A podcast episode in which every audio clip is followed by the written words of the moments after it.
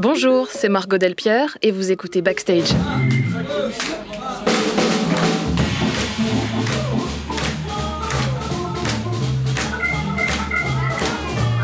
D'habitude, vous entendez ici les femmes et les hommes qui font la culture dans l'ombre des stars. Cette fois, ce n'est pas un entretien qu'on vous propose avec Thomas Langlin. On vous emmène dans les coulisses du caveau de la Huchette en plein quartier latin à Paris.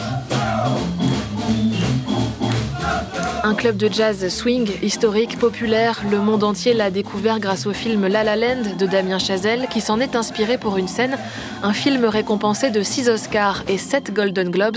Depuis sa sortie en 2017, la fréquentation a explosé. Voilà, ben voilà. Bonjour, bonjour. Nanny Doris, voilà. Vous allez bien? Bonjour, ça va Bonjour, très bien vous? Bonjour Margot. Ça va? Vous connaissiez déjà ici cet établissement, non? Non, c'est la première fois. Ah, dernière. Bah, bien sûr. Il vous a tout expliqué là,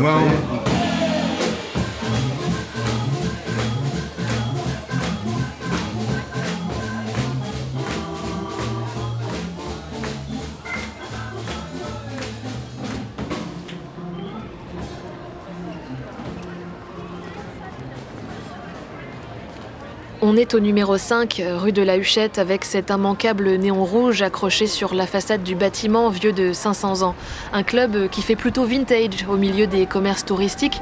C'était par le passé un lieu de rendez-vous des Templiers, une loge secrète des francs-maçons, une adresse aussi des Cordeliers et des Montagnards pendant la Révolution. Et c'est en 1946 qu'est fondé le caveau de la Terreur. Très vite, il deviendra caveau de la Huchette. Tous les soirs depuis, on y joue, on y danse surtout. Sidney Béchette, Count Basie Claude Bolling sont passés sur la petite scène du club, une adresse détenue depuis 1970 par le vibraphoniste Danny Doriz, fils spirituel de la légende Lionel Hampton. Propriétaire du caveau de la Huchette depuis 50 ans. C'était déjà un lieu mythique, c'était déjà un établissement très connu, mais pas comme aujourd'hui, parce qu'aujourd'hui c'est le club de jazz le plus connu sur la planète. C'est de l'histoire de Paris, un peu, en ce qui concerne la musique, en tout cas, oui, bien sûr. Très honorant, en fait, d'être le propriétaire d'un établissement comme celui-là, oui. C'est un club de jazz, vous savez, dans les clubs de jazz, il faut écouter religieusement les musiciens. Bon, ici, euh, il y a des musiciens tous les soirs aussi qui jouent formidablement bien. Mais si vous voulez danser, vous dansez. C'est-à-dire, il y a beaucoup de gens qui viennent aussi pour danser sur le jazz. Et c'est une ambiance excessivement festive ici, tout le temps. Le jazz, pour moi, avant tout, c'est le swing. C'est-à-dire cette pulsation rythmique que vous avez. Et les jeunes aiment beaucoup ça. D'ailleurs, ils écoutent du rock'n'roll parce que dans le rock'n'roll, il y a une espèce de pulsation qui existe. Et ils ne connaissent pas assez le jazz classique, ces jeunes. Et quand ils viennent ici, ils reviennent ensuite. Parce qu'ils découvrent cette musique et ils adorent. hein.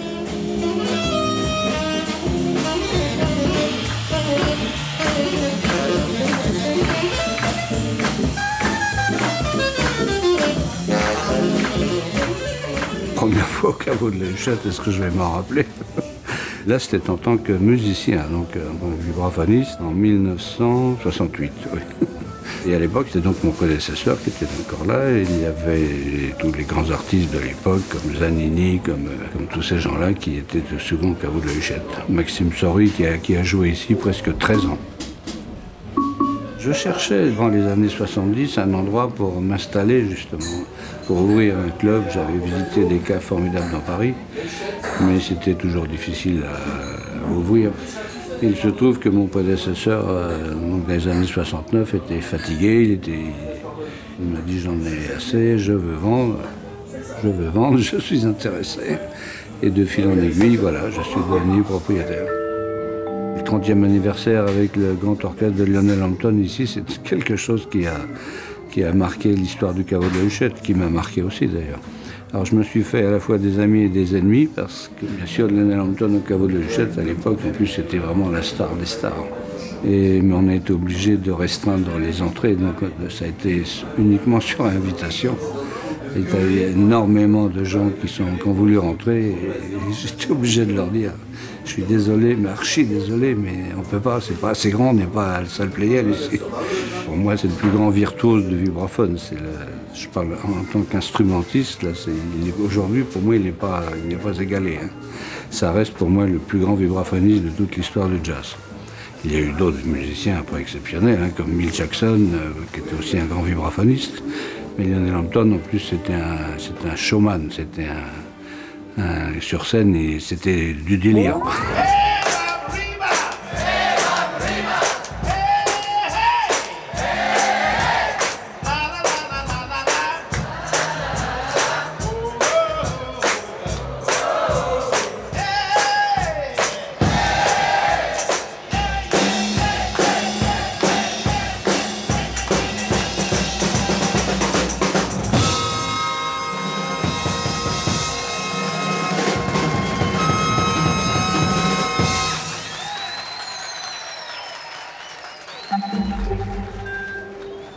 Jean-Philippe O'Neill. Donc je, je viens très souvent au caveau de la Huchette. Euh, J'ai la grande chance et l'honneur de jouer avec Danny sur certains euh, festivals de jazz où on a monté un duo de batterie avec son fils Didier. Sinon, euh, bah, je joue ici de temps en temps avec euh, des personnes comme Ronald Baker, euh, trompettiste émérite et chanteur aussi, très très bon chanteur. Et puis de temps en temps, bah, je viens faire le, le bœuf quand il n'y a pas autre chose à faire en ville. et puis on vient voir les copains et puis c'est un peu un c'est un peu comme une deuxième maison où euh, quand on a un peu le blues, on vient ici euh, prendre un peu de, bonnes énergies et euh, entendre et écouter et jouer de la belle musique. Voilà. Ce qui me plaît au caveau, c'est surtout que ce soit un endroit où il y ait de la musique live tous les soirs qui soit dédié aux danseurs. Donc c'est vraiment du jazz dédié aux danseurs. Et ça, je trouve ça fantastique parce qu'il n'y en a plus nulle part. Toute la tradition des, grands ballrooms euh, à New York euh, et aux États-Unis et partout, d'ailleurs les dancing, comme on appelait ça en France avant, euh, c'était juste merveilleux. C'était la musique populaire de, ce temps-là.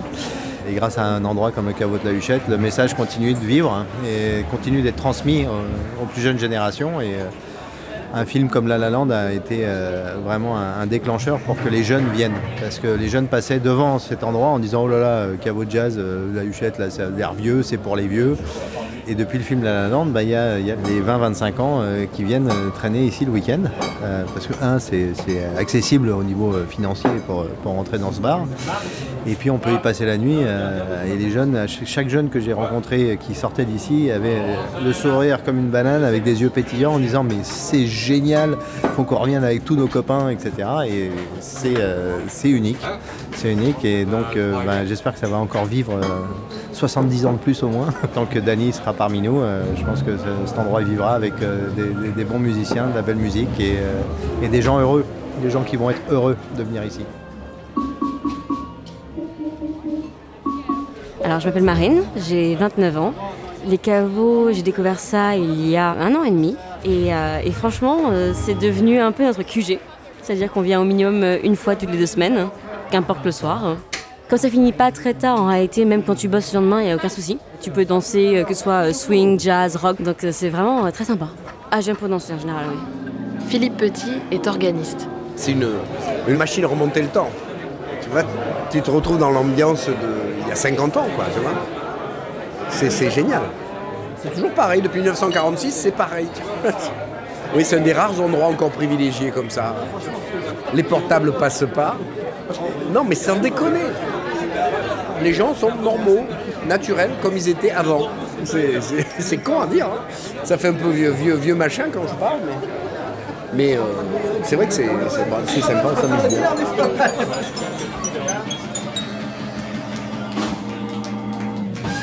À l'affiche ce soir-là, le Danny Doris Swing Band, le patron en personne et ses musiciens. La pire journée, traditionnellement, c'est le lundi. Et on joue lundi et mardi parce que c'est le patron qui se programme lui-même pour euh, comme ça pour pas euh, s'aborder la boîte parce qu'il connaît beaucoup de gens et puis il est très connu puis c'est un, très grand artiste donc il y a quand même toujours du monde avec lui et ce soir particulièrement c'est particulièrement fourni. Je peux pas dire pourquoi, il n'y a pas de il de règle. Il fait chaud puis euh, bon alors il est souvent il est déçu quand les gens dansent pas mais l'essentiel, c'est qu'il c'est qu'il soit là. Ça nous fait quoi de jouer avec Danny Ben, ça, ne- ça nous fait du bien. Comment dire, ça nous réconcilie avec le jazz euh, d'avant. Il paraît qu'il faut qu'on aille bosser là. Allez, viens.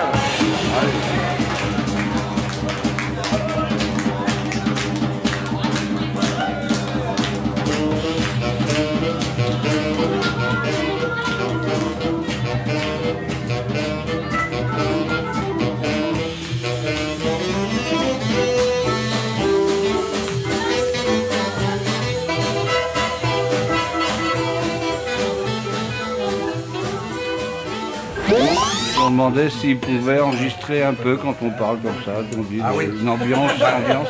Oui, on va essayer de ne pas parler la bouche pleine. Mais Il est en pleine voilà, répétition. là, on, là, on est en train de travailler le répertoire, vous voyez. Répétition. Avec du vin blanc et de la charcuterie. Voilà. C'est important pour le son. C'est-à-dire qu'on répète 10 minutes, 10 minutes.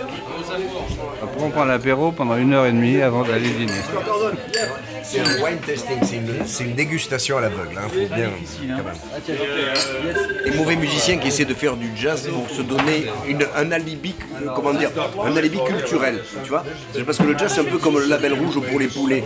Tu dis, moi j'ai été jazzman, moi, moi j'ai fait du jazz dans ma jeunesse, vous comprenez Alors ça veut dire, ah lui, tu dois être un bon musicien. Tu sais, C'est un truc de com, de com, tu vois Chez Barclay, il disait ça, je me rappelle, il y avait des trucs comme ça. Il disait, faut dire que tu as fait du jazz dans ta jeunesse.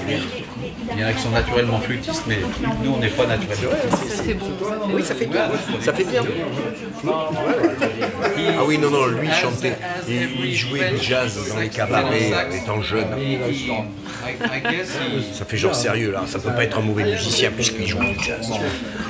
C'est une catastrophe. Des noms, des noms.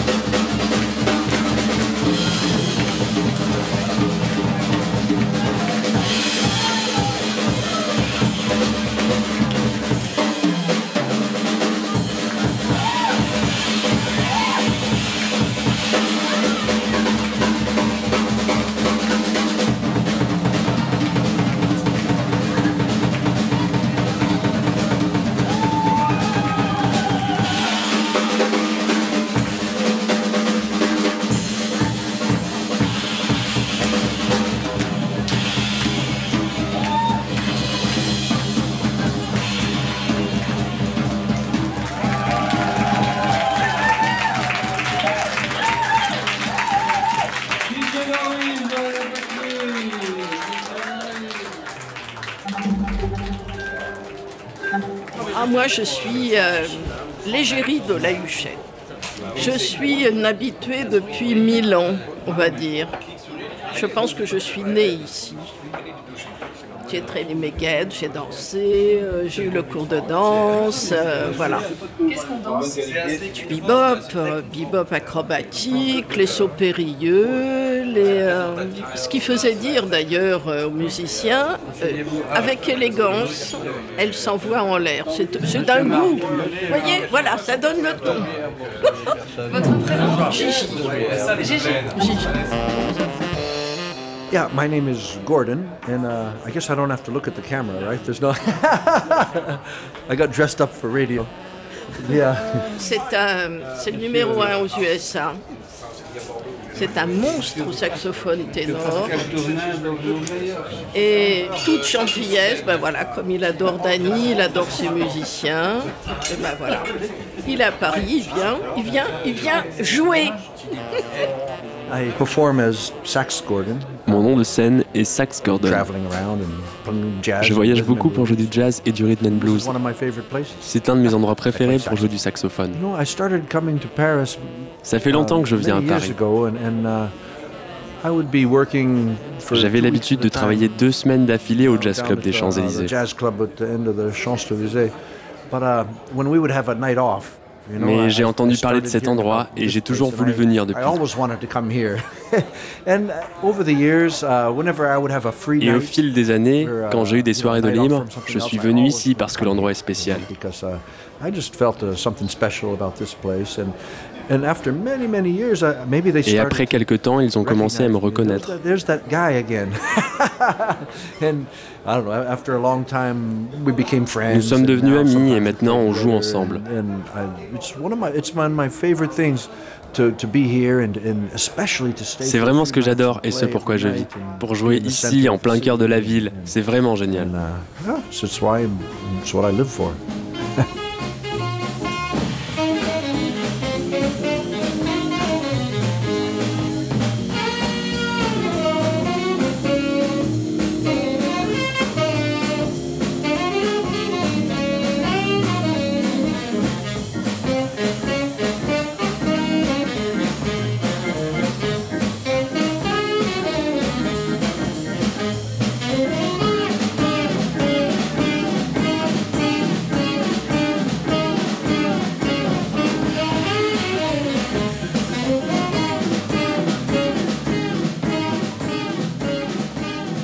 Doris, l'un des fils de Danny, joue de la batterie avec son père ce soir-là, tandis que son frère Cyril s'occupe des entrées. Ce soir, il y a Nathalie Portman qui se présente ici. En fait, je la vois arriver, je me dis, mais je la connais. Et je pensais, dans ma tête, je sais pas, j'ai pensé que c'était une habituée. Et donc, bêtement, je lui dis, bon, bah, comme d'habitude, euh, le tarif étudiant, euh, je fais le tarif étudiant. Elle fait, ouais, c'est gentil, mais je suis étudiante. Donc, elle paye son entrée, tarif étudiant, donc elle rentre. Et puis, euh, quelques minutes après, j'ai euh, le garde du corps qui se présente en me disant, est-ce que je peux aller jeter un coup d'œil Parce que Nathalie Portman est là. Donc, j'aimerais voir si tout se passe bien. Et là, évidemment, j'ai dit, mais quel, euh, quel idiot, c'était Nathalie Portman, et non, c'est pas une habituée. Nathalie Portman et Morgan Freeman sont venus y faire un tour. Le caveau, c'est aujourd'hui une adresse incontournable pour les touristes de passage à Paris et fans de La La Land, le film de Damien Chazelle. Ça nous a amené euh, beaucoup de, touristes étrangers, des Coréens, des Japonais, des Russes, des Américains. En fait, ils nous ont fait une publicité euh, dans le monde entier. Et ce, producteur, Damien Chazelle, d'ailleurs, il nous a rendu visite il n'y a pas tellement longtemps. Il est venu passer une soirée ici. Pour nous, c'était vraiment formidable, cette euh, promotion. Deux ans auparavant, on avait reçu une demande d'une société américaine nous autorisant à filmer, entre autres, le- l'intérieur du, du caveau, l'enseigne. On avait bien entendu accepté, mais on ne savait pas trop pourquoi. hein. Et puis, deux ans après, euh, on a appris qu'en fait, on était dans le film La La donc ça s'est passé tout simplement. Il y a eu une grosse différence, oui, bien sûr. Bah, euh, avant, on avait une clientèle américaine, euh, très européenne, beaucoup d'Allemands, tout cela d'Espagnols. Maintenant, on, est, on a beaucoup de Japonais, beaucoup de Coréens, mais vraiment beaucoup, et puis tous les pays du monde. Quoi. Maybe in that sleepy town he'll sit one day, down, he'll see my face and think of how he used to know me.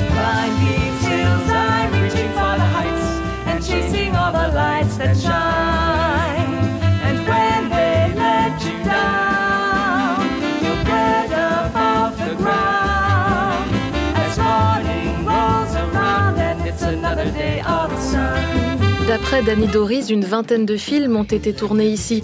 Il est plutôt fier de citer Les Tricheurs de Marcel Carnet avec Jean-Paul Belmondo. On ajoutera La première fois de Claude Berry.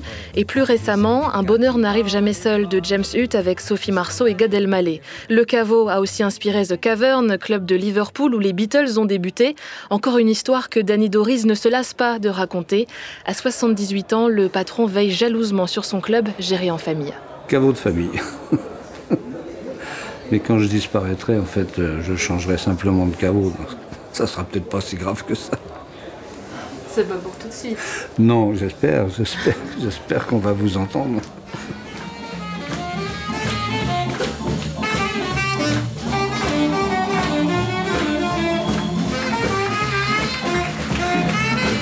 C'était une soirée au caveau de la Huchette, un podcast produit par Thomas Langlin,